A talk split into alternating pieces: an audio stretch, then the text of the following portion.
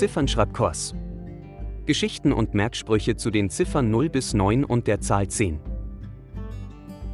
Von Judith Köhler und Andreas Grajek bei www.schulimpulse.de. Die Erarbeitung des Bewegungsablaufs der Ziffern ist für die Schülerinnen und Schüler im Anfangsunterricht einprägsam und motivierend, wenn sie in kurze Geschichten eingebettet und mit Merksprüchen verbunden wird. Die Nutzung von Chenille-Draht macht die Ziffern vor dem eigentlichen Schreiben haptisch erfahrbar.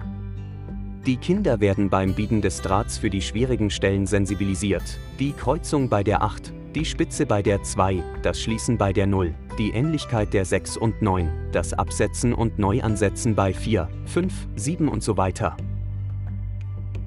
Vorgehen beim Erzählen der Geschichte formt die Lehrperson mit einem Chenille-Draht parallel die entsprechende Ziffer. Im Anschluss formen die Kinder den Draht eigenständig. Nun werden die schwierigen Stellen gemeinsam besprochen. Die Ziffer wird nun begleitet vom Merkspruch mit dem Finger in der Luft, auf dem Tisch und auf dem Rücken des Partnerkindes geschrieben. An der Tafel wird die Ziffer von den Schülerinnen und Schülern nachgespurt, geschrieben und abschließend im Heft geübt. Ziffer und Zahl.